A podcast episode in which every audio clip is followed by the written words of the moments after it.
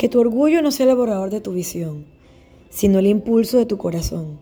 Que tus creencias no sean tus espinas, sino las maestras de tu vida.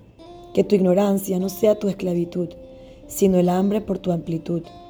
Que tu victimización no sea tu excusa, sino la fuente de tu inspiración. Que tus miedos no sean tu prisión, sino las puertas de tu liberación